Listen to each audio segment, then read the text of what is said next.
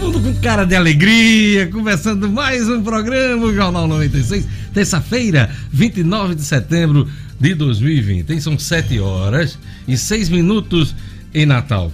A gente inicia o programa hoje marcando né, o número já de pessoas que morreram no mundo por conta do coronavírus. Já passamos a marca de um milhão, um milhão de mortos em todo o mundo. Mais de 142 mil mortos no Brasil. Claro, muita gente curada, muita gente que nem pegou a doença, mas em sete, oito meses de crise sanitária no mundo, nós batemos essa, essa marca. Em nove meses, a pandemia se, se desdobra em crise econômica e graves impactos políticos e sociais. Né? Então, essa marca hoje está nos jornais. Aproveitando, vamos ver os números da Covid-19 no Brasil, no mundo, também no Rio Grande do Norte. Gerlando Lima, bom dia. Bom dia, bom dia, Diógenes, a todos da bancada e aos ouvintes do Jornal 96. Como você falou, Diógenes, o mundo ultrapassou a marca de um milhão de mortos pela Covid-19, 1 milhão 6.868 óbitos em todo o mundo e 33 milhões 574.347 casos confirmados. Como você também destacou, claro que tem muitos recuperados no mundo. São 24 milhões 893 mil 480 casos de recuperação, Diógenes, um número significativo também.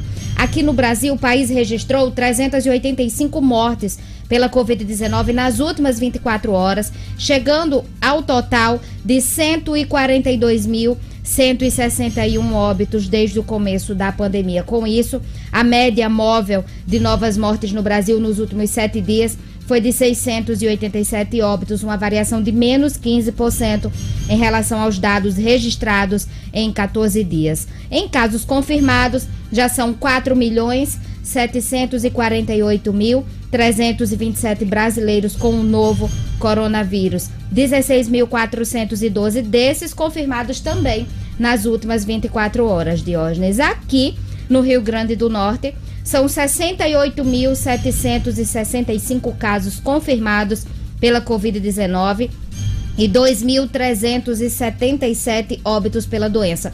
Outros 312 óbitos estão sob investigação aqui no Rio Grande do Norte.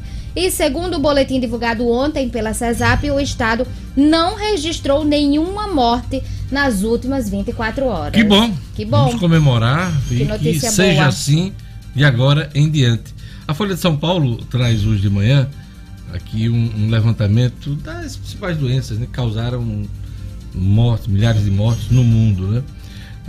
A Covid-19 não chega nem perto da crise da crise eh, da gripe espanhola, né? que aconteceu entre os anos de 1918 e 1919. Naquele período morreram 50 milhões de pessoas no mundo. Era outro, outro tempo. Né? A medicina era outra. Nós não tínhamos os medicamentos que nós temos hoje.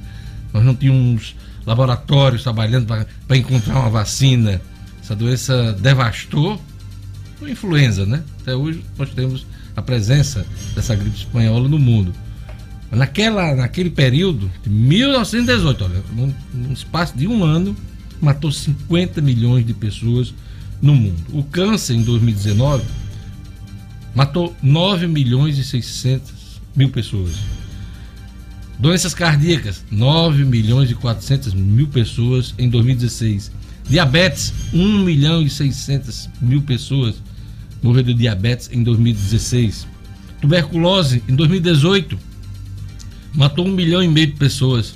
E o coronavírus, de 9 de janeiro a 28 de setembro, matou mais de um milhão de pessoas no mundo. Então, esses são, são os números né, que a imprensa está registrando nesse 29 de setembro. Vamos lá, vamos seguir com outros assuntos aqui. O Luciano Kleiber traz a derrubada de veto do presidente à desoneração da Folha. 17 segmentos coloca em xeque mais de 6 milhões de empregos. Marcos Alexandre, Justiça Eleitoral vai apertar fiscalização para coibir aglomerações na campanha eleitoral. Gerlan Lima traz para a gente no cotidiano centrais do cidadão de cinco cidades retomam atendimentos presenciais importante nesse momento de retomada das atividades. Gerlane Lima. Exato, Diógenes. Já estão abertas desde ontem, mas é válido lembrar que só depois do agendamento. Precisa fazer o agendamento para o serviço, não adianta chegar lá sem agendar. Daqui a pouquinho eu trago mais detalhes. O'Hara Oliveira. Prova de vida dos servidores aposentados é suspensa até 31 de outubro no Estúdio Cidadão. E é, no futebol, clubes na bronca contra o Flamengo por tentativa de não entrar em campo, aquela polêmica toda com o Palmeiras no final de semana. Edson Cidadino, bom dia. Bom dia, Diógenes. Bom dia, ouvintes do Jornal 96. Tem alguns que exageram, como Seter, Setero, Setera, presidente do Atlético Mineiro, que quer a eliminação, que é o afastamento do Flamengo. Veja só que absurdo, porque o Flamengo recorreu à instância civil para tentar não entrar em campo contra o Palmeiras. Esse assunto está rendendo muitos problemas, está rendendo muita intriga, mas é claro que não vai dar absolutamente nada, porque ninguém vai tirar o Flamengo do Campeonato Brasileiro. Pois é. O Flamengo está em tanta confusão esse tanta ano, né, confusão. né, Teve um ano maravilhoso, o um ano de. Pois é. Ano passado. Aí está apagando tudo essa diretoria do Flamengo, o tal do Rodolfo Landim, é um sujeito realmente que está é causando. Polêmica na de transmissão, transmissão dos jogos, de contrato, descumprimento de contrato TV, com a emissora, atrelamento a, a, a político, federal, essa questão do retorno do futebol, Isso. forçação Flamengo, de barra no início, agora não quer jogar por Exato. conta dos jogadores. Esse é o resumo da ópera do Flamengo esse ano, o nosso time, né? Exato, o time de hoje. pois é, de hoje. E hoje tem Daqui a pouco a gente fala mais. Claro, hoje tem Libertadores da América, tem nós, algumas equipes brasileiras, Grêmio Internacional, jogando hoje na Libertadores da América. Aqui todo mundo é raciado, é raciado, viu? Gerlane Lima, hoje é 30 de setembro, ah. dia da secretária. Olha aí, toda a secretária, né? Oh, legal. Um abraço. Hoje é dia da Bíblia Católica, dia da Bíblia, hoje, olha, 30 de setembro é, em homenagem à figura de São Jerônimo, doutor da Igreja Católica. Dia Nacional do Jornaleiro, essa figura Olha que está se perdendo tá, no tempo, é, né, Cinedino? É. Eita, tinha muito jornaleiro jornal, famoso. Pois é, o jornal Natal. impresso tem dado lugar mais ainda é. ao digital, né? E os jornais estão acabando. Estou me lembrando. Na cidade do Porto Natal, pelo menos, a gente já perdeu vários títulos. E mas não deixa da gente comemorar. Dia do jornaleiro. Será que tem jornaleiro por aí, Pois, acho que quase não vejo mais. Né? É, é verdade. Alguns dormiam na porta do diário de Natal para já sair no outro dia cedinho. É, quase mesmo, chegavam é quase a dormir. Incrível. Dia Mundial do Tradutor. Olha aí. E dia de São Jerônimo, que a gente já fez referência ao dia da Bíblia Católica. Queria mandar um abraço o Francisco Mendes, da Livraria Saraiva, que faz aniversário hoje. Um abraço, Francisco. Um abraço também para a nutricionista Larissa Vieira, que também faz aniversário hoje. Quem quiser participar e interagir com o Jornal 96 pode usar o telefone e o WhatsApp da rádio. Isso é assunto para nossos queridos Jorge Fernandes. Salve, Jorge. Muito bem, Diógenes. Bom dia para você, bom dia, Edmo, bom dia, Gerlane, O'Hara, todos do Jornal 96. Quem quiser participar, fique à vontade, em 99210 9696. Esse é o nosso WhatsApp. Mas se você quiser também ligar dê uma ligadinha no 4005 9696. 4005 9696. Já desejar aqui um bom dia para a nossa querida Livânia. Um bom dia com muita alegria ela deseja aqui pra gente. O nosso querido Wellington e também aqui o Marco Antônio, que está agora em São José de Mipibu. Um abraço para todos. Bom dia. Olha, a, a Adriana Batista está lembrando aqui de hoje. Hoje é 29. A gente está falando aqui de 30 de setembro, das datas comemorativas, viu? Então, minha produção errou aqui. Então, eu vou deixar, já vou guardar, sabe, Adriana? Essas datas aqui: dia da secretária, dia da Bíblia Católica, dia do jornaleiro, dia do Mundial do Tradutor e de São Geraldo para amanhã. Amanhã. Mas Gerlando vai fazer uma pesquisa rápida aqui. Vou, vou sim. Para saber as datas comemorativas de hoje. Eu queria uma salva de palmas para Adriana Batista! Agora, Adriana, a gente faz isso às vezes para testar a atenção do ouvinte. Tem esse detalhe também, tá certo? A gente às vezes erra de é. propósito, começa fiada, Adriana. Adriana, obrigado por sua atenção. Hoje, é, o Arão também está dizendo, olha, hoje é dia 29 e não 30, como você comentou. Palmas pro Arão! Mas eu prometo que ainda neste 29 de setembro, antes de, ter, de encerrar a nossa edição, nós teremos aqui as datas comemorativas. Pode dizer, Geraldo, vamos lá, Geraldo vai dizer agora. Já que eu botei a data errada, né, do dia 30 de setembro. Verdade, eu coloquei. Botei na cabeça que eu já era 30, mas tá valendo, vamos tá lá. Tá valendo, tá valendo. Hoje é, é dia. Você quer que o ano acabe logo. Não, Aí... o problema acho que é esse. Eu tá voando tanto que a gente já perdeu vamos a noção. Lá, 29 de setembro. Dia Mundial do Petróleo. Dia de São Gabriel Arcanjo. Dia de São Rafael Arcanjo. Hum, eu tenho um Rafael. Dia de São Miguel Arcanjo. Olha, tem muitos É, muitos, Miguel. muitos anjos aqui, né? Dia do petróleo, é? Dia do, dia petróleo, do petróleo, Dia Mundial do Petróleo o também. Ouro negro. Ouro negro. É, dia do anunciante. Hum, isso é importante. E Inclusive dia... para vender o jornal do outro dia pro jornaleiro. Pro jornaleiro, pois é, dia. importante mesmo, viu? E Dia Mundial do Coração. Hum, dia coração Mundial do bate, Coração. Né? Tum, tum. Tum, tum. A manchete tum, do agora. Né?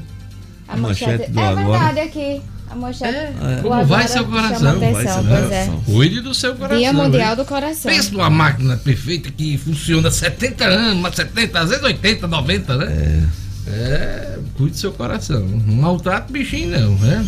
Inclusive com amores que não são correspondidos. Minha.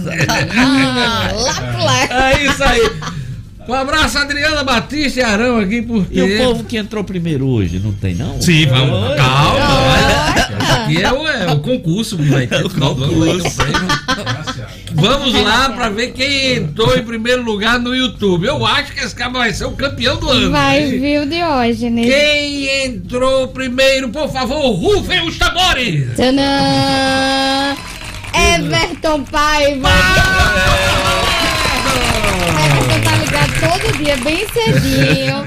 Coloca não, ele não tá dormindo, ele tá igual o jornaleiro do diário. Jornaleiro do diário. E fica preparado desde as 10 da manhã, às vezes dormindo na porta do diário, é pra poder né? pegar o jornal Eu acho que é mais ou menos isso. Quem mais entrou? O Emerson André, a Jussara Bezerra, o Ismael Félix. Na verdade, o Everton Paiva, ele entrou sozinho às 6h57. E depois ah, começou então é. Emerson André, Jussara, Ismael, o Tio Branco, a Sueli Melo, o Pablo Simplício a Franci Diniz, Carlos Neto. Carlos Neto é o Dadinho, o Dadinho né? Querido amigo Dadinho. Ele que tá é. lá na rua Pitombeira, Cidade Verde, sempre fazendo um alerta aí para as autoridades. É raciada, é raciada. É raciada. fazendo um alerta para as autoridades aí, chamando a atenção da situação da rua Pitombeira, que tá toda esburacada. Pitombeira, você me lembra? É uma Recife, né? Pitombeira dos, Pitombeira quatro, dos quatro cantos, em Olinda. Aliás, é Olinda, né? Olinda. Diga lá. E tem também, Diógenes, a nossa audiência no rádio, ah, né? Tem muita sim. gente falando. A gente só tá falando no YouTube, é. no WhatsApp, é, porque a gente tem que ler, às vezes, aqui o nome. Mas, é, aliás, gente. é a maior audiência. É a maior é, tá bom. Tinha gente indo pro trabalho, Isso. pra escola, às vezes voltando, voltando pra casa, porque é. teve uma noite de Isso. trabalho. Meu amigo, o nosso amigo Neto do é, Panorama, né, Gelando? Disse que desde 6 horas da manhã ele já tá ligado na 96. Esperando acompanhando o Luiz Almir. Luiz Almir. Agora, agora Ciro. Tá Ciro Robson, o Papinha no, no, no, Emenda com a gente. Aliás, eu queria mandar um abraço pro nosso querido Ciro aqui de manhã. Ele tá dizendo que eu tava aqui da, da, no aquário já olhando. Uma camisa bonita. Grande Ciro, grande figura. Aquele abraço, uma das maiores audiências da comunicação aqui no Rio Grande do Norte. Vamos lá, quem mais, Gerlane Lima? O Auri Dantas também, o Rumenig, Rumening Leite Caldas também. De jogador é. alemão. Alemão. O Rumenig, é. né? Ele... A Copa de 74. 74. O Rumenig disse que fica aguardando o jornal começar para tomar café. Eu, Olha só. Eu tenho quase certeza que ele tem esse nome por conta do jogador da é Alemanha. Bem provável. Muito provavelmente. Vitor Carvalho também, Willis Fernandes também acompanhando o Jornal 96, Silas Santos, a Fafá é a Fafá Macedo também acompanhando, o Bento Egídio, Jorge José, Eduardo Melo e mais de ordem daqui a Dona Raimunda, que passou muito tempo com a gente lá em casa, ela, a filha dela branca botou o nome dos meninos. Ela gostava muito de cantores, né? Botou o nome do menino Steve, Steve Wonder. Olha só. E e de Michael Jackson. Então uhum. o nome do menino é Steve Michael. Né? Tá. Agora era bom quando ela chamava o menino para dentro de casa. É, Steve, entre para dentro Ai, de casa, menino! O estrondo, viu? O estrondo. A explosão de Dona Raimunda. Ainda bem que não era. O neto Steve Mike era, era incrível. Ainda bem que não era igual a uma vizinha que eu tinha no Planalto, que eu não posso nem dizer aqui como é que ela chamava a filha, viu? Ah, não, não. Meu Deus do é, céu. Ah, Você já foi dizendo, viu? Todo mundo ficou imaginando. É. Né? Ai, gente. Ei, ah. vamos começar aqui o Jornal 96. Deixa eu mandar só mais um, só mais um aqui. Antes, calma, só, só. Jackson Damasceno, daqui a pouco ah, na sim, policial.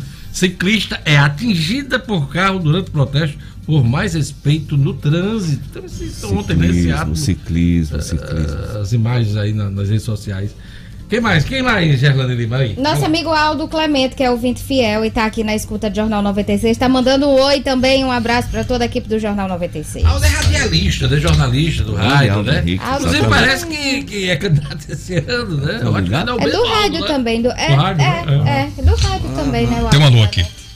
Bom dia, Diógenes, Edmo, Gerlane, O'Hara, Jorge, todos que fazem este ótimo jornal. Hoje é dia de São Miguel Arcanjo, feriado em São Miguel do Gostoso. É. Paulo Eduardo, que tá mandando essa Olha, São Miguel do Gostoso já é gostosa, né? A cidade, é, né? Imagine. É, é, nos dias normais. normais imagina o feriado. Imagina o feriado. Hum. Todo mundo de biquíni, todo mundo. Um abraço para São Miguel do Gostoso, realmente um dos pontos turísticos aqui mais aprazíveis do Rio Grande do Norte. Vamos deixar de lero, lero e vamos a mais destaques da edição de hoje. Solução do governo para programa de renda mínima é apelidada de pedalada cidadã e provoca alvoroço no mercado. Conama decide revogar resoluções que delimitavam faixas de proteções permanentes. Mossoró já tem definidos os tempos para cada candidato na propaganda eleitoral. Polícia Civil apreende 10 quilos de drogas em São Gonçalo do Amarante. E no esporte, jogador do ABC sofre acidente de carro na Rota do Sol. Jornal 96. 7 horas e 23 minutos. Vamos às manchetes dos jornais hoje, né? Começar pelos os impressos locais. O Agora RN diz aqui, a sua capa. Jurídico recomenda a Álvaro Dias que não dê reajuste para professores. Em Natal, professores já recebem acima do piso salarial reajustado pelo Ministério da Educação. Contudo, os educadores reivindicam o reajuste de 12,84% com base em uma lei municipal que determina ao executivo que aplique o mesmo percentual de aumento estabelecido pelo MEC, Ministério da Educação, para manter a valorização dos profissionais todos os anos. Agora, a RN destaca também que hoje é o dia do coração, né? Como vai o seu coração? no Dia Mundial do Coração, a reportagem mostra quais são os fatores de risco para o desenvolvimento de doenças em um dos órgãos mais importantes do corpo humano. A Tribuna do Norte diz aqui na sua manchete principal: gastos com precatórios. Deixa eu mostrar aqui a capa da, da Tribuna do Norte. Gastos com precatórios no Rio Grande do Norte devem dobrar para 2021. O valor de precatórios a serem pagos pelo governo do RN em 2021 deve passar dos 300 milhões de reais, o dobro do previsto para este ano. Segundo o secretário de Finanças Aldemir Freire, previsão preocupa. Dívidas referem-se a causas já julgadas para as quais não há como recorrer. Com relação a 2020, o governo pediu adiamento dos pagamentos por conta da pandemia agora deve retomá-los. O governo federal, né, o governo Bolsonaro, também com seus líderes, quer usar parte dos dinheiros de precatórios federais e também dinheiro do Fundeb para bancar o novo programa ah, de renda mínima, né, o Renda Brasil. Essa discussão começou ontem, então a gente está achando até que é balão de ensaio e reforma tributária ficou para depois da eleição municipal. Daqui a pouquinho eu comento esse assunto com o Luciano Kleiber aqui no Jornal 96. As manchetes dos jornais locais, vamos dar uma olhada aqui rápida dos jornais nacionais, Folha de São Paulo, coronavírus já matou um milhão no mundo. É o destaque da Folha agora de manhã. O Estado de São Paulo, o governo propõe renda cidadã, renda cidadã e é acusada de armar pedalada. Plano de financiar programa social com recursos de precatórios de Fundeb acentua desconfiança sobre as contas públicas. Houve reação no mercado financeiro, dólar subiu, bolsas caíram destaque do Estado de São Paulo e o Globo, agora de manhã, Governo quer usar recursos de precatórios e Fundeb no Renda Cidadã. Ministro do TCU afirma que proposta mascara desrespeita ao teto de gasto. Mercado reage mal. São os destaques dos jornais hoje. E agora vamos à previsão do tempo hoje no Rio Grande do Norte. Informações da Clima Tempo no oferecimento do Viveiro Marina. Previsão do tempo. Em Natal, a previsão para esta terça-feira de sol com chuva agora pela manhã e diminuições de nuvens à tarde. Pois é, mínima. De 23. Máxima. 30 graus. Em Caicó, Gerlane. Terça-feira de sol não chove. Mínima. De 23. Máxima. 36 graus. Em Umarizal. Previsão de sol entre nuvens, mas também não chove. Mínima, Magê. De 20. Máxima. 36 graus. Em Tibau. Terça-feira de sol durante todo o dia. Mínima. De 23. Máxima. 32 graus. 7 horas e 27 minutos. Olha, aqui, aquele recado do Viveiro Marina, sempre pensando em você. Promoção voltou ao Viveiro Marina para deixar seu paisagismo mais bonito. Plantas da produção com até 40% de desconto no pagamento à vista. Eu vou repetir: plantas da produção com até 40% de desconto no pagamento à vista. No Viveiro Marina você ainda conta com vários planos de venda e pagamento em até 10 vezes no cartão de crédito. Lembrando que a tabela de setembro, olha, vai até quarta-feira, vai até amanhã. Então, se você quer aproveitar os preços de setembro, vai ter reajuste agora em outubro, corre lá com o seu projeto de paisagismo para negociar com o Viveiro Marina. Viveiro Marina vende barato porque produz. Quer um exemplo? Grama esmeralda, a partir de cinco reais o metro quadrado, só no Viveiro, só no Viveiro Marina. Viveiro Marina, na esquina da rua São José, com a Miguel Castro, no bairro de Lagoa Nova, em Natal. Não compre planta antes de fazer seu orçamento no Viveiro Marina. Viveiro Marina, a grife do paisagismo. Vamos lá, vamos para a economia agora. Derrubada de veto do presidente à desoneração da folha de 17 segmentos coloca em xeque mais de 6 milhões de empregos. É assunto para Luciano Kleber. Bom dia, Luciano. Bom dia, Diógenes. Bom dia aos amigos ouvintes do Jornal 96. Diógenes, esse veto ele vem sendo aí motivo de preocupação do governo já há pelo menos três semanas. Né? Só para lembrar aqui aos nossos ouvintes, eh, o governo vetou o presidente Jair Bolsonaro vetou a prorrogação da desoneração da folha de pagamento de 17 setores que são intensivos no uso de mão de obra, e aí a gente está falando do setor calçadista, do setor de proteína animal, do setor de telecomunicações, pessoal de telemarketing, né, das empresas terceirizadoras de mão de obra. Então, as empresas, de uma maneira geral, os setores, de uma maneira geral, que utilizam muita mão de obra. É, esses setores estão com a desoneração até dezembro da folha de pagamento da seguinte forma: eles têm a opção de, ao invés de recolher 20% para o INSS das suas folhas de pagamento, recolher de 1,5% a 4,5% do seu faturamento. Com isso, eles desoneram o seu custo com mão de obra, em alguns casos, em até 35%, certo, Jorge? Pois bem, eh, o Congresso aprovou a prorrogação dessa desoneração até dezembro de 2021.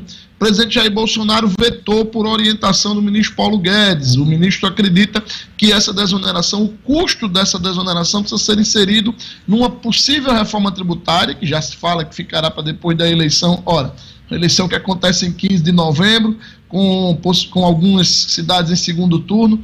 Há quem acredite, de fato, que pode ser votado em dezembro essa, essa, reforma, essa reforma tributária? Muito provavelmente não.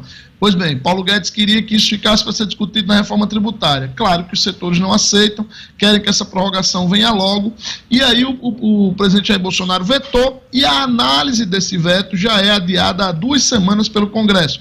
Está novamente eh, agendada para amanhã à tarde, Diógenes.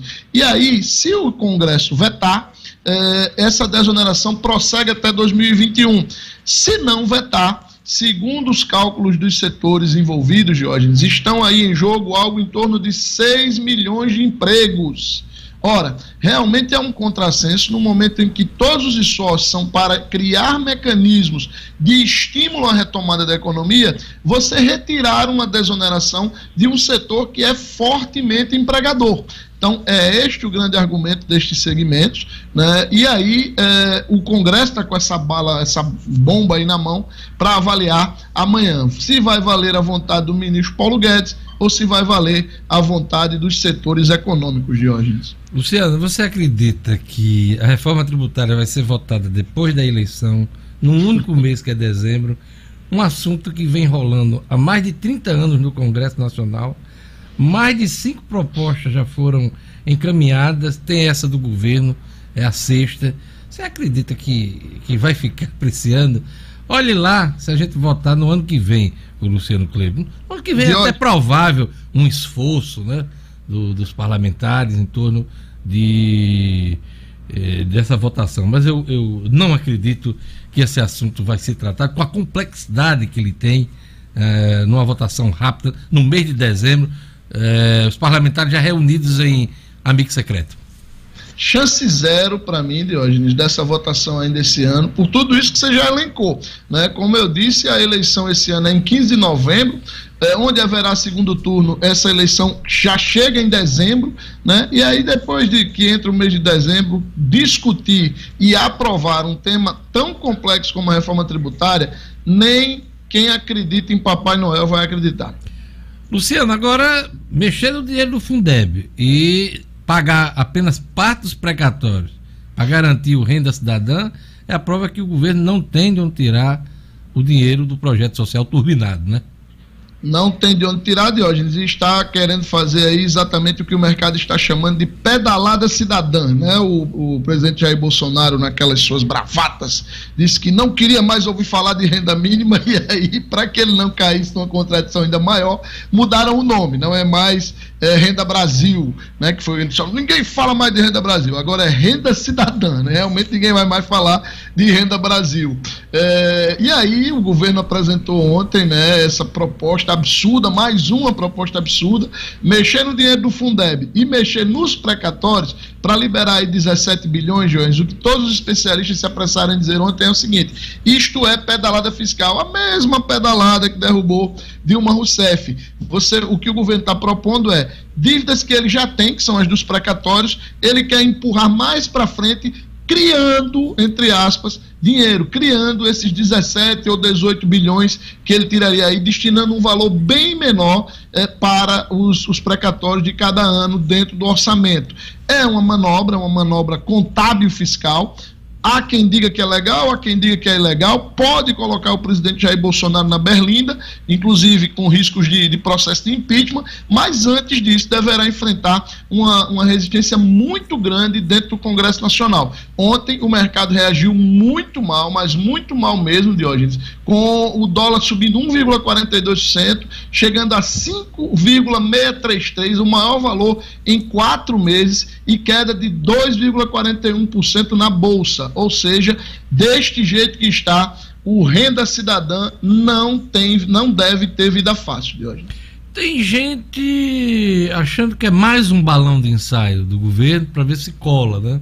Na verdade, eh, o ministro Paulo Guedes, que já fez alerta de impeachment com relação aos gastos do governo, eh, ele está buscando há muito tempo aquele imposto digital, que é a CPMF de, disfarçada, né? Nesses tempos mais modernos, Luciano Kleber. Parece que é o objetivo principal do ministro. Não é nenhuma reforma tributária ampla, e sim esse imposto que possa garantir gastos do governo a partir do ano que vem. Pois é, esse imposto está estimado em algo em torno de 30 bilhões de reais por ano, né, Dionis? É por isso que o ministro Paulo Guedes tem insistido tanto nele. Mas por mais que ele tenha tentado, né, com a retórica, tirar essa peste de CPMF, ele chegou a dar a declaração dizendo que quem chamava isso de CPMF ou estava mal informado ou mal intencionado. Mas não é nada disso, de fato é uma nova CPMF sim, porque o modelo é o mesmo, é, e o governo vai ter muita dificuldade de aprovar isso. O Congresso já disse que não admite discutir mais esse assunto, é, é, o ministro continua insistindo que ele não tem de onde tirar dinheiro. É, e essa história que você falou dos balões de ensaio, o governo Jair Bolsonaro tem sido pródigo nisso. É, antes de formatar, de, de, entender uma proposta, principalmente na área econômica, o governo tem jogado essas, essas é, intenções na mídia para sentir a reação do mercado. A sensação que fica é que até agora a grande maioria das propostas econômicas que vieram, principalmente no campo tributário, elas não encontram unicidade nem mesmo dentro do governo. Daí essa necessidade de jogar para a plateia, literalmente jogar para a imprensa, para sentir a reação do mercado. Mais uma vez, a reação ontem não foi nada boa. Olha, você resgata a moeda do passado e eu trago a música, né?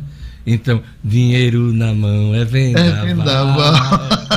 é vendaval na vida de um sonhador. De um sonhador. É! Falsinha da viola. É, comandante. É, é, lembra pra gente que nota essa aí, Santos Dumont? Eu acho que. Santos Dumont. Será que eu já peguei dessa notinha? Vocês lembram que ontem eu trouxe os réis aqui, que circularam até 42, na sequência vieram os cruzeiros, essa é uma cédula de 10 mil cruzeiros, inclusive ela tem aqui, Dióis, o carimbo, não sei se vocês tá, conseguem ver, tá aí, ó, dos 10 cruzeiros novos. Foi a primeira moeda nos anos 60, 1963, essa cédula aí, é, que trouxe esse carimbozinho aí, quando o, o Banco Central já precisou cortar zeros, né? Por causa da inflação, e aí veio esse carimbo aí, o que era 10 mil cruzeiros virou 10 cruzeiros novos, uma moeda que circulou até meados dos anos 60 de hoje, com o grande Santos Dumont na sua efígie. Pois é, eu nasci em 66, então com certeza não fui agraciado com a notinha dessa, né? Não. E, e valeria quanto hoje, Luciano Kleber, essa nota? Essa, essa cédula aí de 10 mil cruzeiros ou 10 cruzeiros novos valeria hoje, Diógenes, 10 mil reais. Me dá, papai! Me dá! Só uma, só uma. Só uma. Eu quero aquela de ontem. A de ontem era mais valiosa, é, né? É, é, quase meio milhão de reais. Pois é. A turma gosta. Tem uma moça aqui que, que elogia o Luciano. Luciano adora esse seu painel. É painel, essa é, é educada, fina, né? viu? É fina. É, essa é educada. Gerlane, Porque a Gerlane, turma gosta de dizer dela... que o fundo de, de Luciano tá fazendo é, sucesso. Gerlane, né? quando o pai dela não está ouvindo, aí ela vem com a história de fundo. Mas quando preservo. o pai dela está ouvindo, ela se comporta. Tem preserva, Luciano. Quem deixar... tem que se preservar é você. Seu eu pai tô tá me preservando, eu tô me preservando.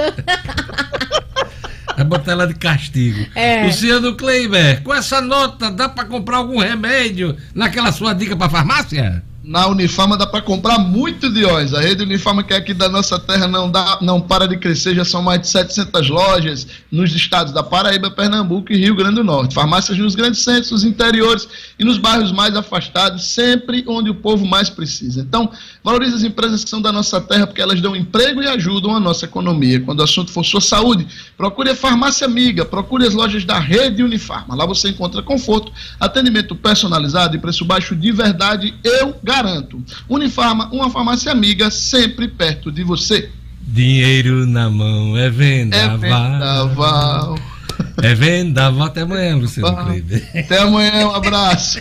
Levando a sério todo calor, já de hoje. Não vai ter. Tô, amanhã ele vai trazer outra moeda, eu vou trazer outra, outra música, música, que tem a ver com dindim, né? É bom, é bom. É bom. Geraldo, você gosta de um dindizinho? Oh. É bom demais. Jorge Fernando, quem é que tá na escuta aí? Vamos lá, vamos dar um alô pro nosso ouvinte. Vamos lá, deixa eu mandar um abraço aqui pra Terezinha do Parque dos Coqueiros. Alô, Terezinha! Terezinha!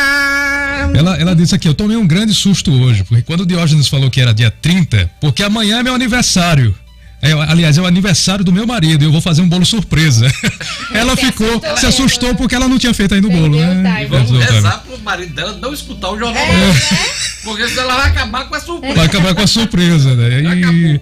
E, já acabou. É. Deixa aqui também mandar um abraço aqui. Uh, para a turma de Jucurutu. Hoje também é feriado lá em Jucurutu, porque é dia de São Miguel, é padroeiro de, de Jucurutu, São Miguel Arcanjo. Aldemar de Almeida. É. Chiquiritinho, Chiquiritinho. É. aquele abraço. É isso aí. Aldemar que tá na audiência também. É. Vamos lá, quem mais? Olha, tem aqui, deixa eu ver. Uh, um alô para Salete, que está em Nova Parnamirim. Bom dia, 96. Bom dia a todos do jornal. E também um bom dia para o meu amigo Manuel, grande Manuel, que está na praia de Pirangi agora. O Marildo Torres está perguntando: o que será que Luciano Kleber amanhece com o fundo dolarizado? Na verdade, ele não mostrou o fundo dolarizado ainda, né? Só com moedas antigas. Gostei. Né? Gostou, né? o ouvinte vem com cada uma, viu, boa? São criativos. Já... Nosso ouvinte é criativo. Carlos Moraes, aqui da PRF, show de bola. O que é que ele diz aqui? Show de bola, audiência. Em Afonso Bezerra terra d'água, petróleo, eólica, leite, carne, frutas e boa gente do Alpendre do Haroldo. Um abraço para a turma do Haroldo aí desse alpendre maravilhoso em Afonso Bezerra. Olha, há mais de 80 anos o Salesiano forma bons cristãos e honestos cidadãos para o Rio Grande do Norte, sempre atento às mudanças que ocorrem em nossa volta. Uh, o Salesiano vive agora um novo tempo e para o amanhã que vem surgindo, a família salesiana está preparada com educação em sintonia com novos hábitos, novas habilidades e novas tecnologias. Na escola, em casa, onde o aluno estiver, o salesiano segue educando para o desenvolvimento humano, cristão e social.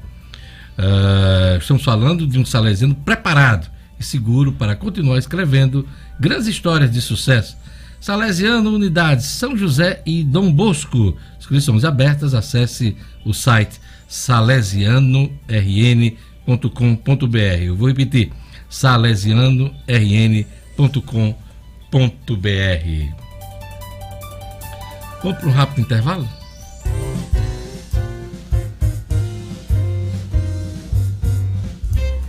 Pois é, daqui a pouquinho a ronda policial com Jackson Damasceno, hein? O cotidiano com Gerlane Lima, Chute Cidadão com Harold Oliveira, Política com Marcos Alexandre e o Futebol com Edmo Sinadino. Tudo isso junto e misturado aqui no Jornal 96.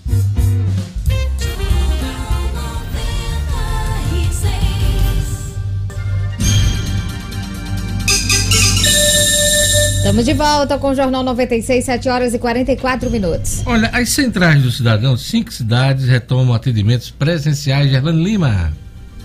Cotidiano com Gerlane Lima. Oferecimento. Realize Gourmet. Estamos de volta com as duas unidades funcionando no período das 11:30 às 15 horas. Durante essa semana de reabertura, almoçando na unidade Petrópolis, você ganha um combo do café expresso com brigadeiro. Siga @realize.gourmet e acompanhe as promoções. Gerlani. Isso, Diógenes, a gente tem comentado aqui sobre a abertura gradual das centrais do cidadão e também dos serviços que estão funcionando. E as centrais de Natal, Currais Novos, João Câmara, Macau e Parelhas retornaram aí, retomaram, na verdade, os atendimentos presenciais para apoio das atividades do ITEP desde ontem, segunda-feira, dia 28. Essa prestação de serviço é feita mediante agendamento, vem sendo realizada de forma gradual nas unidades, de acordo com com a estruturação das medidas de biossegurança e também dos protocolos sanitários.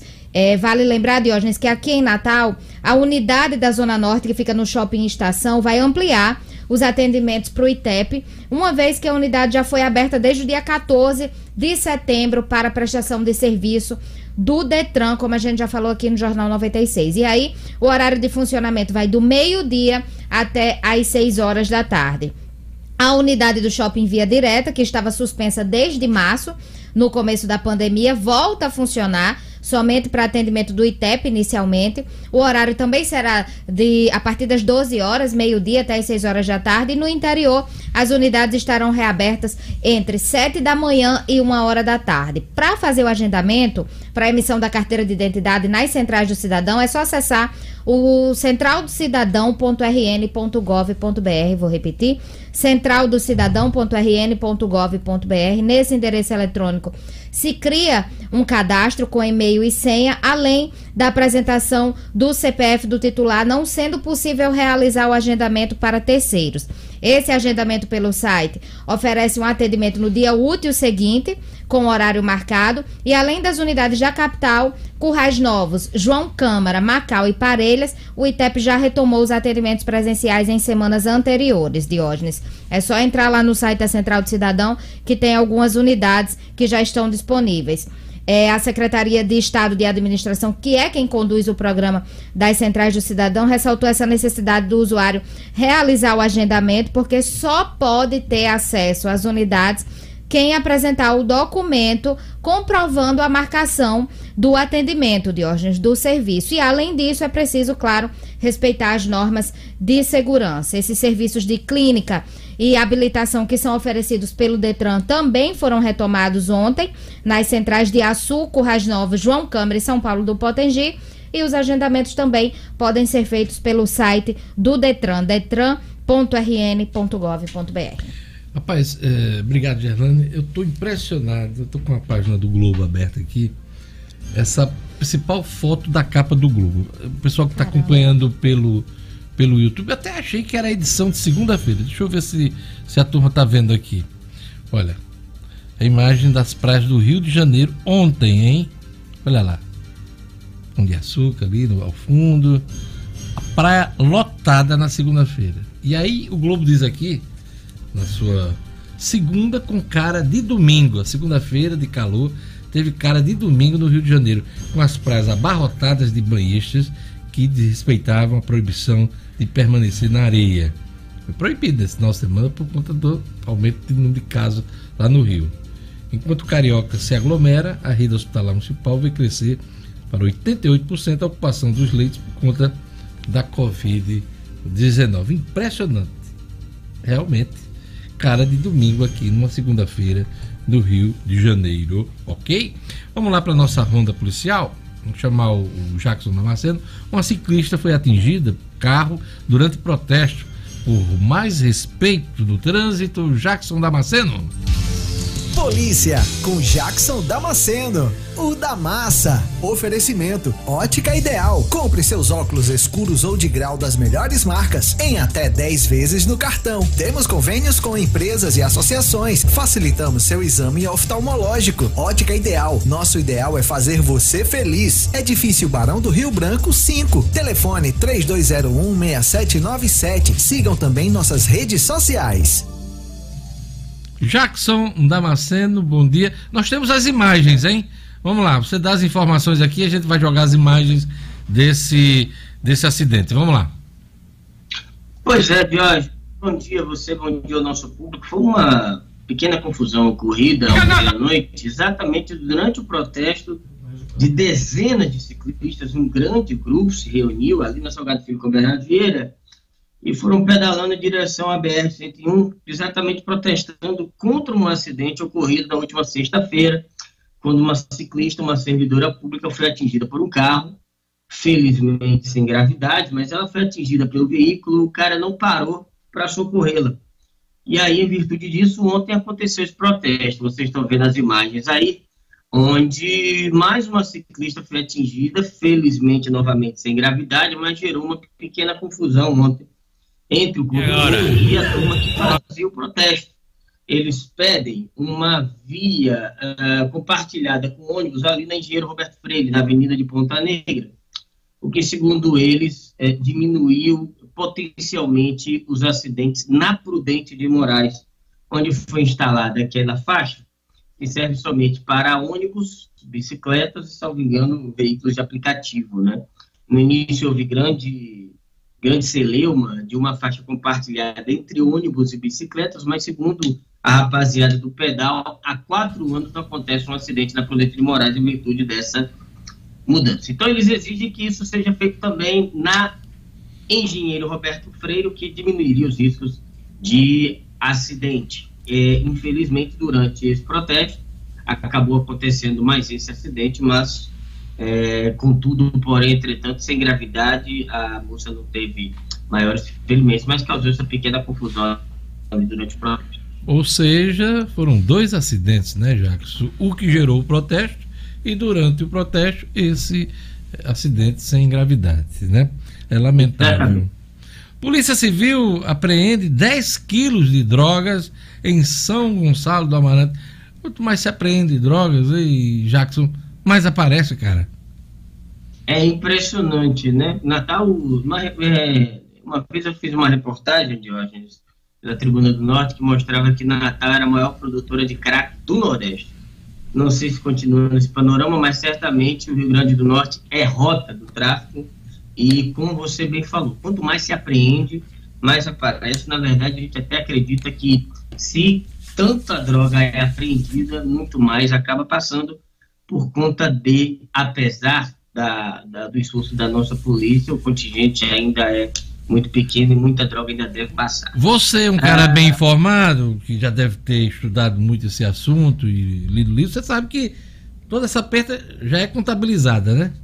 Pelo, ah, por quem vive disso, né? Isso, já há um percentual previsto, né, calculado, inclusive, é, na ciência da segurança pública, um percentual do quanto se deve passar e do quanto é apreendido. Né? Fala-se de coisa de 30%, 20% aí apreendido e todo o restante acaba passando é, e chegando ao consumidor. Você sabe que essa droga, é, o crack principalmente, ela vem ali da região da Bolívia, do Peru e da Colômbia, é, de pasta base, e a maconha vem principalmente do Paraguai. E fala-se muito aqui do polígono da maconha de Pernambuco, mas é um quantitativo muito pequeno. Grande parte da maconha, principalmente a prensada, vem ali do, do Paraguai, realmente. É e isso aí. E a Polícia Civil apreendeu esses 10 quilos em São Gonçalo do Amarante.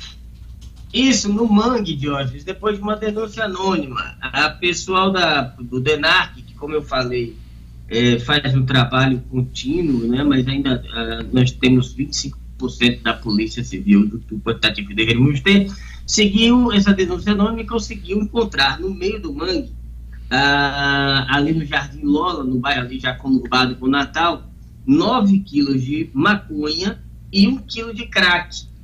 O traficante denunciado eh, pela população que estava com esse entorpecente conseguiu fugir pelo meio da mata e aí escapou da prisão. De qualquer forma, valeu a apreensão, 10 quilos de drogas a menos nas ruas e a polícia pede para que quem tiver informações continue denunciando através do 181. Jorge. Valeu, Jackson Damasceno, experiência como repórter aqui no Rio Grande do Norte. Até amanhã com as notícias policiais.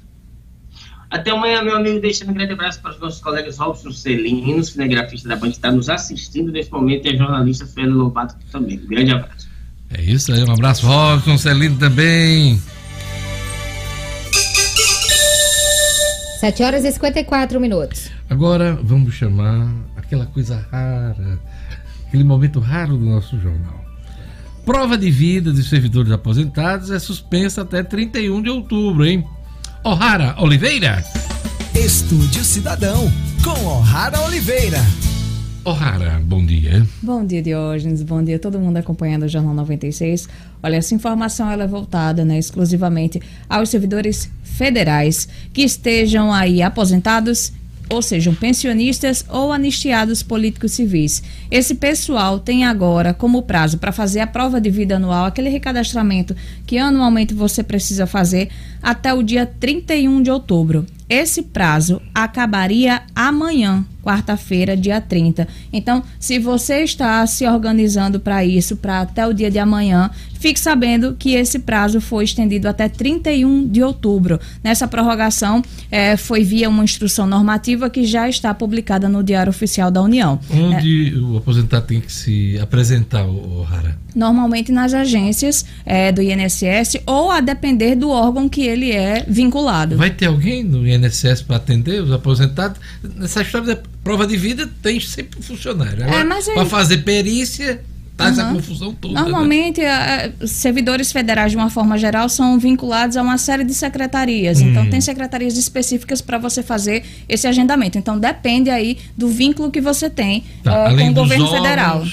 Você também tem o INSS para fazer essa prova de Isso. Vida, né? E aí, segundo né, a Secretaria de Gestão e Desempenho de Pessoal do Ministério da Economia, esse adiamento teve como objetivo reduzir a possibilidade de contágio dos beneficiários né, pela Covid-19. Medida necessária porque a maioria desses servidores é idosa, né, integra o grupo de risco para a doença. A prova de vida, inicialmente, né, ela está suspensa desde o dia 18 de março. Inicialmente, esse recadastramento ele tinha sido prorrogado por 120 dias, até 16 de julho. Porém, esse prazo foi estendido para o dia 30 de setembro, amanhã, acabaria amanhã, então teve essa nova instrução normativa prorrogando até 31 de outubro. Uma informação que é importante é que os beneficiários que excepcionalmente tiveram um pagamento das aposentadorias e pensões suspensos antes do dia 18 de março, eles podem pedir o restabelecimento desse benefício, quem ainda não solicitou. Para solicitar, você precisa seguir um trâmite, que é o seguinte: você acessa o Sistema de Gestão de Pessoas, o CIGEP. O site é um site bem detalhado, eu vou falar que é sso.gestãodeacesso.planejamento.gov.br. Vou repetir: sso e pedir no campo requerimento o documento. Restabelecimento de pagamento covid-19 o servidor vai receber um comunicado aí de deferimento ou não dessa solicitação por e-mail. Esse e-mail é enviado automaticamente o requerimento para é, remete logo à burocracia né a órgão público requerimento mas é uma solicitação é um pedido né você requerer é pedir, solicitar. Lembrando, né, que tem agora o prazo até 31 de outubro. Se você não fizer essa prova de vida lá, levanta o documento mostrando que você está vivo, seu benefício é automaticamente cortado. É isso, eu queria uma salva de palmas para o Raro Oliveira. Todo mundo já recebeu salva de palmas hoje aqui. A gente tem que, né, adular, adular a coisa rara também, né? O Raro, até amanhã com o Estudo Cidadão. Até amanhã. Jornal 7 horas e 58 minutos. Agora vamos pro futebol. Chamar o Edmo Sinedino. Clubes na bronca contra o nosso Flamengo por tentativa de não entrar em campo. Edmo Sinedino. Esportes com Edmo Cinedino. Pois é, apesar das manchetes com o Flamengo nos últimos tempos têm sido negativas, o Sinedino. Sempre negativas, né, de hoje, ultimamente. Além do é, eu me lembro do pico da pandemia, né, o Flamengo fazendo lobby para jogar em Brasília, todo mundo ali pousando ao lado do presidente da República e a sua filarada e aquela rapaziada lá de Brasília querendo levar o campeonato carioca para Brasília, né? Brasília. Aí depois. Como se não tivesse Covid. Como se não né? tivesse Covid em Brasília. Aliás, teve muito. É, aí depois fizeram o lobby, foi o primeiro time a entrar em campo para treinar. Uhum. Testou todo mundo, mostrou potencial econômico. É, né? Disse que aqui é o lugar seguro uh, contra a Covid, é aqui o ninho do urubu. Foi, e foi, o que mais forçou o retorno do futebol Exatamente, carioca. Foi o que né? mais forçou, foi o que mais prejudicou aí a campanha, é, sabe, para que as pessoas ficassem em casa, porque sabe como é influente a opinião de, de clubes de futebol, né? Junto a torcedores. Aí briga com emissora de TV, é. transmissão. É. E agora, por ironia do destino, é o clube que está querendo paralisar o campeonato, Quer porque está com muita gente com Covid. Está querendo, queria adiar a é, adiar um jogo de futebol porque tinha muita gente com Covid, como se os outros clubes também não enfrentassem os mesmos adiar problemas. Meio que paralisar também, né? Lógico, lógico. Então isso, então isso gerou muita controvérsia, gerou muita crítica, muita polêmica. No último final de semana, os presidentes do Atlético Mineiro e do Corinthians, né, chegaram a, a cogitar o afastamento do Flamengo, uma coisa que é impensável, mas é a crise instalada no futebol brasileiro essa CBF mais perdida do que segue em tiroteio, não sabe o que é que faz. Não está sabendo conduzir essa crise. Pois não está sabendo conduzir essa crise. Não tem... Agora o quê? Ah, um presidente eleito por federações que. No voto de peso 3 de presidente de federações que não apitam em nada, que não decidem nada, que não ajudam em nada. Aliás, só atrapalham muito mais o futebol brasileiro, esses presidentes de federações. Bom, enquanto nós não tivermos ligas como, tem, como existe na Europa, confrontando, sabe, é, cobrando, sabe, diversificando as coisas, o futebol do Brasil não anda. Stadino, eu tenho a impressão hum. que está havendo, muita gente não está percebendo isso, observando hum. isso. Mas de longe assim, eu vivo futebol como você vive, hum. eu acho que está ocorrendo uma quebra de modelo da relação do, do futebol brasileiro. Relação de clubes, clubes. com confederação, uhum. é, a relação dos clubes com os torcedores. Os torcedores. A, a, forma de apresentação, inclusive, dos jogos, via transmissão. Então, está ocorrendo uma grande mudança no futebol brasileiro. Uma gente... quebra de paradigma, é. como se diz. E, gente... e, aí eu não sei se vai partir para uma liga, como você uhum. bem lembrou, como é que está funcionando hoje é, em boa parte do mundo, na Isso. Europa, na Ásia, Isso. até na, na África. Hoje claro, você tem liga tem de todo tipo. Então, mas vamos aguardar é. nos próximos. Que... Não sei se essa mudança vai ser rápida uhum. ou se ela vai ser. Agora, a pandemia pode acelerar as coisas. Sem é dúvida, sem dúvida. Desculpe eu, eu não, fazer mas, essa análise, mas é a impressão que eu tenho mas, nesse momento. Mas é o que nós esperamos, é que, é que aconteçam mudanças, que aconteçam mudanças, que o Brasil possa avançar no futebol, porque é o, é o, eu acho que é o, o futebol dos mais importantes do mundo e onde é a, a onde a direção é mais anacrônica, a direção é mais antiga, mais caquética. Olha, dois registros aqui do nosso ouvinte, que uhum. vale a pena a gente uhum. fazer. Eu acho bacana quando a coisa é respeitosa e tem nível. É, o Canindé Lima está dizendo, Edmo, não foi o Flamengo que entrou na justiça, foi o Sindicato dos Atletas. Mas, a, mas... Ele está fazendo esse registro aqui. Mas a pedido de quem? Forçação de barra de quem? um sindicato dos atletas vai entrar, vai entrar numa confusão dessa por nada. É claro que foi o Rodolfo Landim e sua turma. É, a o questão... Nel está dizendo aqui que os primeiros times a voltarem a, a treinar no país foram Grêmio e Internacional no Rio Grande do Sul.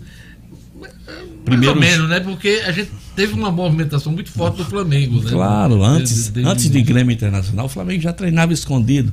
E o primeiro jogo foi Flamengo e Bangu, né? Jogo de campeonato carioca. Tem o oficial e o oficioso. Por isso que a gente, a gente fala.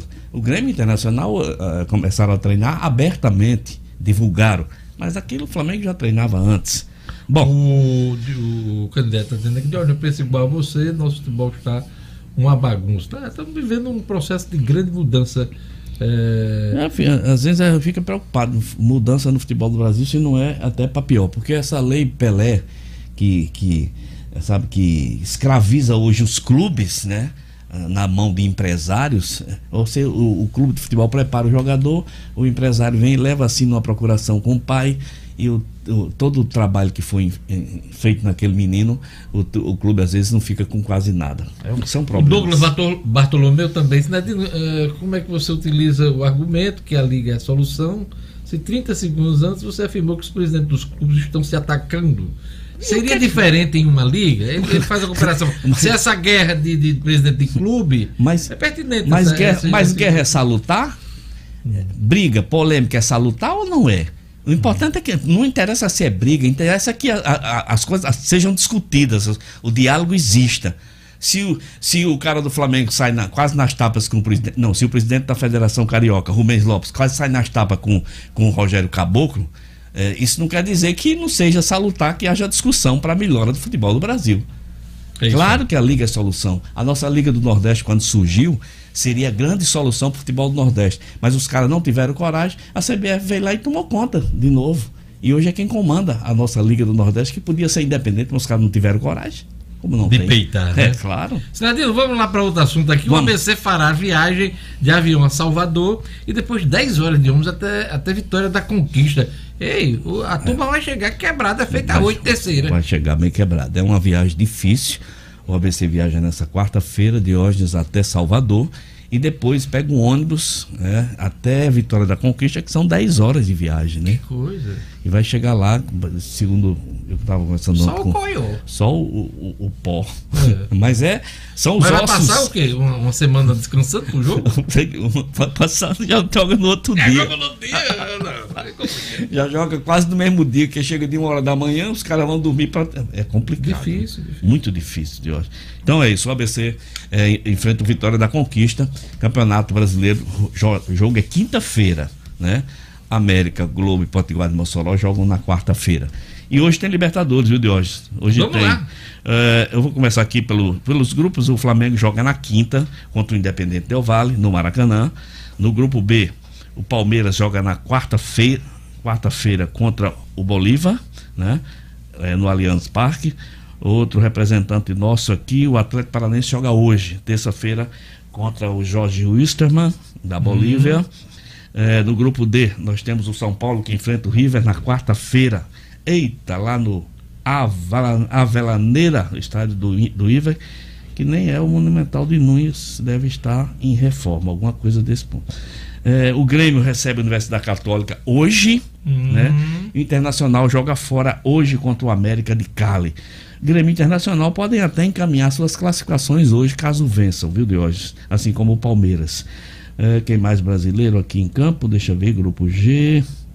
O Santos entra em campo só na, na quinta-feira contra o Olímpia, lá no Paraguai. O grupo H não tem brasileiro é o grupo do Boca e por aí termina. Então temos hoje Libertadores. Voltando ao Brasileirão, uhum. o Fluminense goleou. É. O Curitiba encostou no G4. 4 a 0 no Curitiba. O jogo foi no estado Nilton Santos, né? Foi. É, é, é, esse futebol brasileiro é uma loucura, né, Deus? O time perde, perde de 3 a 1 na semana pro Atlético Goianiense pela Copa do Brasil. Aí quando é ontem, jogando pelo brasileiro, vence de 4 a 0 Até Ganso fez gol ontem, de pênalti, mas fez. Quer dizer, foi uma vitória convincente. A meninada do Fluminense entrou em campo com tudo. Teve gol do Michel Araújo, um menino danado teve gol. Aquele, o... aquele jogador que voltou pro time do Fluminense fez o gol? Fred não, Fred? não fez gol. Não jogou, teve gol de Fred. Mas jogou? Jogou, jogou, jogou, mas não teve gol dele de hoje. Hum. 4x0. 4x0. Placar muito bom, é, né? Exatamente, um placar muito bom. E a meninada tá, tá ah, se apresentando, quando né? Os times, quando os times aproveitam a meninada, o resultado aparece ligeirinho, viu, de hoje? Pode ter Cidadino, para encerrar sua hum. participação hoje, o jogador Berguinho sofre acidente de automóvel mas não se feriu gravemente. Ainda foi, bem. Foi, foi ontem, ontem, Foi ontem na Rota do Sol. O Berguinho perdeu a direção. Acho que ele ia lá na, na apresentação do ABC, a reapresentação. Ele perdeu a direção do seu carro e subiu o canteiro, bateu no poste, mas Eu... teve apenas cortes na perna e não é nada grave. Nada Inclusive, grave. talvez até, talvez não, ele vai viajar. Pode ser que não jogue o tempo todo, mas joga pelo menos um tempo. É isso. É isso aí, Deus. Tá feito o registro. Tá Obrigado, Sinedino. Até amanhã. Um abraço a todos. Valeu. Jornal 96. 8 horas e 8 minutos. Mandar um alô pro nosso ouvinte, Jorge, no zap zap, quem tá de olho. Vamos lá, olha, é, tem aqui o Gleison Bezerra. Ele até mostra aqui, eu vou até tirar o tablet para vocês verem aqui. Luciano Kleber, olha a minha coleção. Diógenes Dantas vai pirar. Que coisa! Olha aí. Olha ali, rapaz. Vê aí, o que? Mostra aí. aí coleção do cara. Olha a coleção, amiga, rapaz. Tem tudo aqui, ó. Mil, 100 mil cruzeiros. Tem cruzado. Caramba. Tem tudo aqui. Eu vou mostrar aqui pro nosso mundo aqui. Deixa eu mostrar aqui. Olha lá. Tá dando pra Muito ver aí? Qual é o nome dele? É o Gleison Bezerra. Gleison Bezerra, olha aí. Tá dando pra ver? Tá dando pra ver. Olha a coleção do cara. Realmente, o Luciano vai pirar tanto dinheiro na mão de Gleison. Valeu, meu amigo!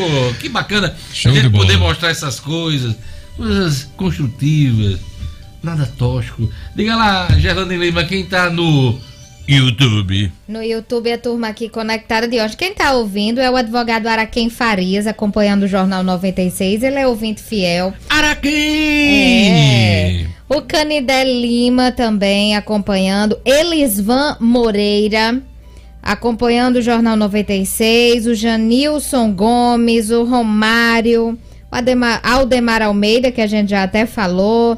A Gorete Silva. Douglas Bartolomeu também. Onir Nobre acompanhando. Dijeane Roque. Deixa eu ver quem mais aqui. Marilton Torres também acompanhando o Jornal 96 de hoje, né? Tá falando de YouTube, lembrar você que logo mais às 11 horas tem o Diário da Manhã, hein? Assuntos da política, da economia, assuntos do Rio Grande do Norte. Minha entrevista hoje é com Ivanilma Carla, ela é secretária de, adjunta da Secretaria Penitenciária, Administração Penitenciária, né? Nós temos aí é, zerado o número de casos Covid no sistema penitenciário, né? E a Polícia Penal tem feito um acompanhamento aí dos preços que tem tornozeleira é, eletrônica, essa operação em vários locais, em vários bairros, principalmente na região metropolitana. Então, esses e outros assuntos hoje no meu bate-papo no Diário da Manhã, hein? Acompanhe 11 horas ao vivo. Se inscreva no meu canal, uh, né? Acione o sininho para você saber quando começa o programa. Curta, compartilhe. Diário da Manhã, de segunda a sexta, hein? 11 horas da manhã. É isso aí. Vamos chamar o Marcos Alexandre, que está já conectado aqui para conversar com a gente. Que a Justiça Eleitoral vai apertar a fiscalização para coibir aglomerações na campanha eleitoral. Será que vai conseguir evitar? Porque desde, a, desde a, as convenções partidárias, o povo tá doido no, no meio da rua. Marcos Alexandre, bom dia.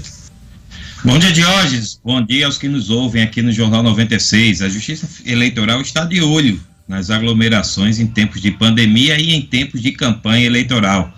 A campanha começou no último domingo e em algumas cidades do interior aqui do Rio Grande do Norte as imagens é, divulgadas, vistas, foram estarrecedoras. Um, uma movimentação, por exemplo, em Nova Cruz chamou a atenção né, de, de, de forma assim impressionante porque tomou conta de uma rua, uma rua lá do município de Nova Cruz, aqui no Agreste Potiguar, né, apinhada de gente, né? Parecia que não, não haveria que não haveria amanhã.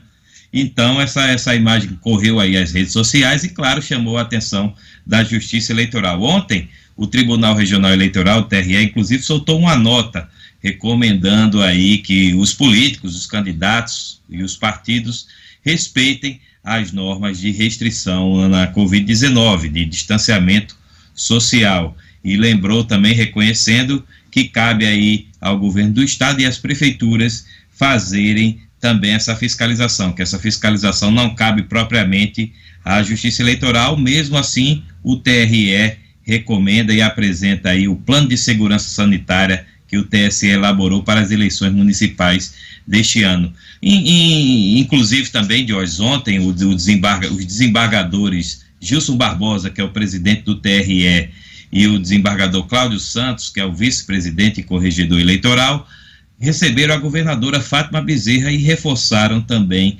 esse pedido para que o governo auxilie na fiscalização das movimentações partidárias e de campanha eleitoral. Então, é, é, é essa questão está sendo analisada, está sendo observada com atenção pela Justiça Eleitoral. No âmbito nacional, o vice-procurador eleitoral já recomendou a, as representações dos estados, né, das procuradorias eleitorais, que também analisem essa questão. Portanto, é, fica, fica aí o alerta para candidatos e partidos que não quiserem respeitar as regras de distanciamento que a Justiça Eleitoral está de olho.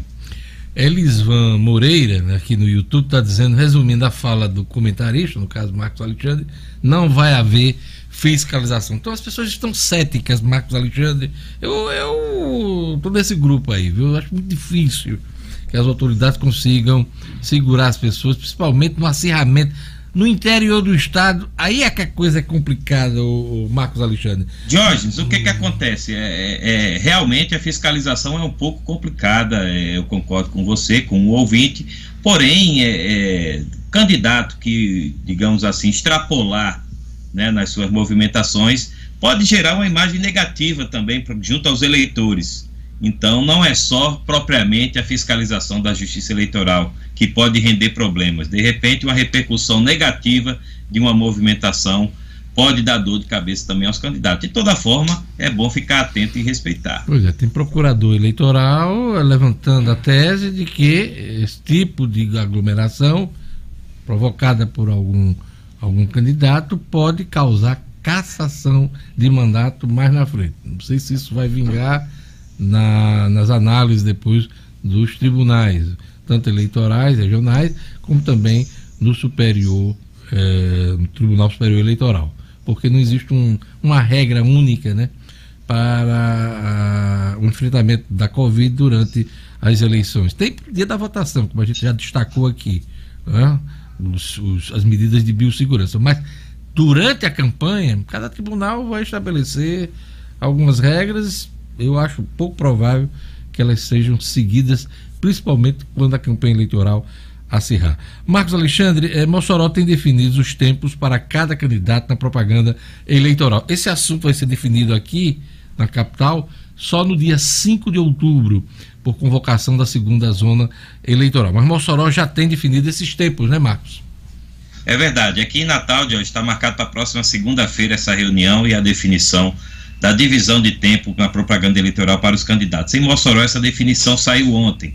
A Justiça Eleitoral já estipulou aí. O maior tempo será da prefeita Rosalba Ciarline, que terá aí 3 minutos e 57 segundos nas propagandas de rádio e TV em cada bloco né, são 10 minutos cada bloco, 10 minutos à tarde, 10 minutos à noite, na, no rádio e na TV. Então, a, a prefeita, melhor dizendo, prefeita Rosalba Ciarlinde, do PP, terá 3 minutos e 57, dá quase metade aí, um tempo realmente avançado. O segundo maior tempo será da Cláudia Regina, do DEM. Cláudia Regina, candidata pelo DEM, terá 2 minutos e 23 segundos. Cláudia, que já foi prefeita, né? Tá retomando aí o, o, os direitos, né? De, de, se candidatar nas eleições, foi caçada, ela foi eleita em 2012, foi caçada e teve que cumprir um, um gancho aí de quase oito anos para poder voltar a se candidatar. É, é, é, vai ter o segundo maior tempo na eleição lá de Mossoró, né? Isso, Diógenes. E, e bom você abrir esse parênteses, porque já há um pedido de impugnação da candidatura já? da Cláudia Regina pelo, pelo Ministério Público Eleitoral, exatamente por conta, desculpe, dessas cassações. Né? Houve, houve no início do mês, no início deste mês, uma resolução do TSE dizendo que esses candidatos estariam aí aptos, aptos a se candidatar e, e foi o que a, a Cláudia Regina fez. Então, essa, esse questionamento jurídico nesse já existe. Caso, nesse caso da Cláudia é o seguinte, se a eleição fosse em outubro, ela não, não teria condições, ela estava ainda inelegível. Mas como a eleição foi adiada para novembro, ela ganhou elegibilidade. Essa, essa confusão existe não só aqui no Rio Grande do Norte, mas em outros locais do país, envolvem outros políticos. E isso vai ficar para ser decidido, acredito eu, viu, Marcos, para depois das eleições. Mas ela está concorrendo, ela está com. Ela está concorrendo, ela pode concorrer, enfim, mas já há esse pedido do Ministério Público Eleitoral. Para impugnar o registro da candidatura dela, a condição dela de candidata, né? Exato, não, não afeta, ela pode ser candidata. Jorge. Seguindo aqui na, na, na, divisão dos tempos dos candidatos, são, são seis candidatos em Mossoró, a gente já citou Rosalba e Cláudia Regina. Isolda Dantas, do PT, terá um minuto e 48 segundos para expor aí suas plataformas. Alisson Bezerra, do Solidariedade, terá um minuto e seis segundos, é o quarto colocado. Professor Ronaldo Garcia, do PSOL, e a irmã Seição, do PTB, são os dois últimos candidatos, cada um deles terá 21 segundos para defender suas candidaturas no horário eleitoral de hoje. Então, seis candidatos aí, aí em Mossoró, a divisão do tempo já está estabelecida entre eles. Aqui em Natal, a expectativa é que o, o Álvaro Dias tenha o maior tempo, até pelo tamanho da coligação dele. Na sequência vem aí o, o candidato do PSL, o, o Sérgio Leocádio, o Leocádio, porque o PSL tem um, uma bancada expressiva na Câmara dos Deputados, e o candidato do PT. Esses três candidatos, dos 14 né, que disputam em Natal, devem ter a maior parte do tempo. Mas tudo isso, vamos repetir, só vai ser definido na segunda-feira da semana que vem, na reunião na segunda zona eleitoral. Marcos Alexandre, aquele recado no finalzinho para acompanhar o processo eleitoral, claro, com saber jurídico. É isso aí, Jorge. A campanha eleitoral começou e os candidatos já estão nas ruas e nas redes buscando votos mas é preciso, claro, ficar atento sempre às regras do jogo eleitoral. A dica, claro, é o livro O Processo e o Direito Eleitoral. Escrito pelo advogado Kennedy Diógenes, o livro te deixa completamente por dentro das leis que regem as eleições. É uma fonte de consulta essencial não apenas para candidatos, mas para todos os que precisam conhecer a legislação para atuar nesta campanha eleitoral.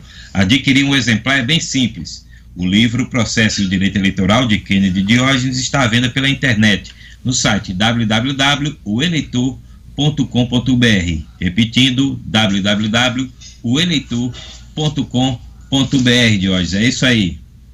Marcos, procure aí né, nas plataformas de streaming de filmes, também aí na internet, o ator inglês John Lynch, para você ver como ele, ele parece com você, né?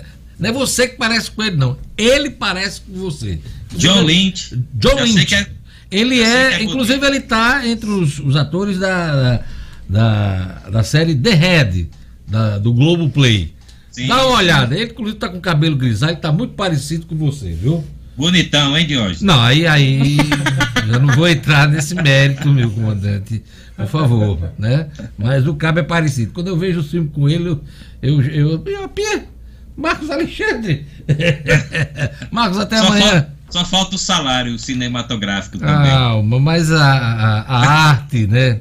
De interpretar, de se apresentar, de dissimular, Você tem tudo. É, não, pô, mas é do ator. O ator às vezes tem que fazer, né? Tem que interpretar determinadas situações. É isso que eu Vou receber dizer. como elogio, viu? Não, com certeza. Com certeza, até porque eu gosto do ator. Valeu, Marcos, mas eu gosto mais de você. Valeu, Jorge. Já recebi que é verdadeiro. Um abraço, Marcos. Pra encerrar. Calma. Seguro jazz. Uma informação importante. Olha, a partir do dia 13 de outubro, os produtores rurais que não vacinarem e não declararem os rebanhos contra a brucelose não poderão mais emitir a guia de trânsito animal, a GTA, hein? Além disso, os produtores de leite, nessas condições, não poderão fornecer é, é, laticínios ao Estado. O IDEARNE, né, que é o instituto aqui que acompanha a, a, essa, essa vacinação contra a brucelose, reforça a obrigatoriedade de vacinar e declarar as uh, fêmeas bovinas e bubalinas de 3 a 8 meses de idade. A única forma de prevenção se dá pela aplicação da vacina B19. A brucelose é uma doença infecto-contagiosa provocada por bactérias do gênero Brucella, que afeta bovinos, bubalinos, caprinos, ovinos, suínos entre outras espécies. Então, a partir do dia 13 de outubro, os produtores que não vacinarem e declararem os rebanhos contra a brucelose não poderão, não poderão é, ter a guia de trânsito animal para poder comercializar seus, seus animais, ok? E também não vão poder é, fornecer laticínios para o Estado, nos programas que o Estado tem ok? Vê aí o, o que é o IDEARNE aí, o Instituto, por favor, Gerlane. IDEARNE, vamos pesquisar. IDEARNE, Instituto IDEARNE, do Rio Grande do Norte. Para a gente dar a informação completa aqui, mais informações. Instituto, Instituto de Defesa e Inspeção Agropecuária do RN. Perfeito, então Instituto de Defesa e Inspeção, Inspeção Agropecuária, Agropecuária do, do Rio Grande do Norte. Mais informações tanto no IDEARNE, na EMATER e na Secretaria de Agricultura. Agora o jazz!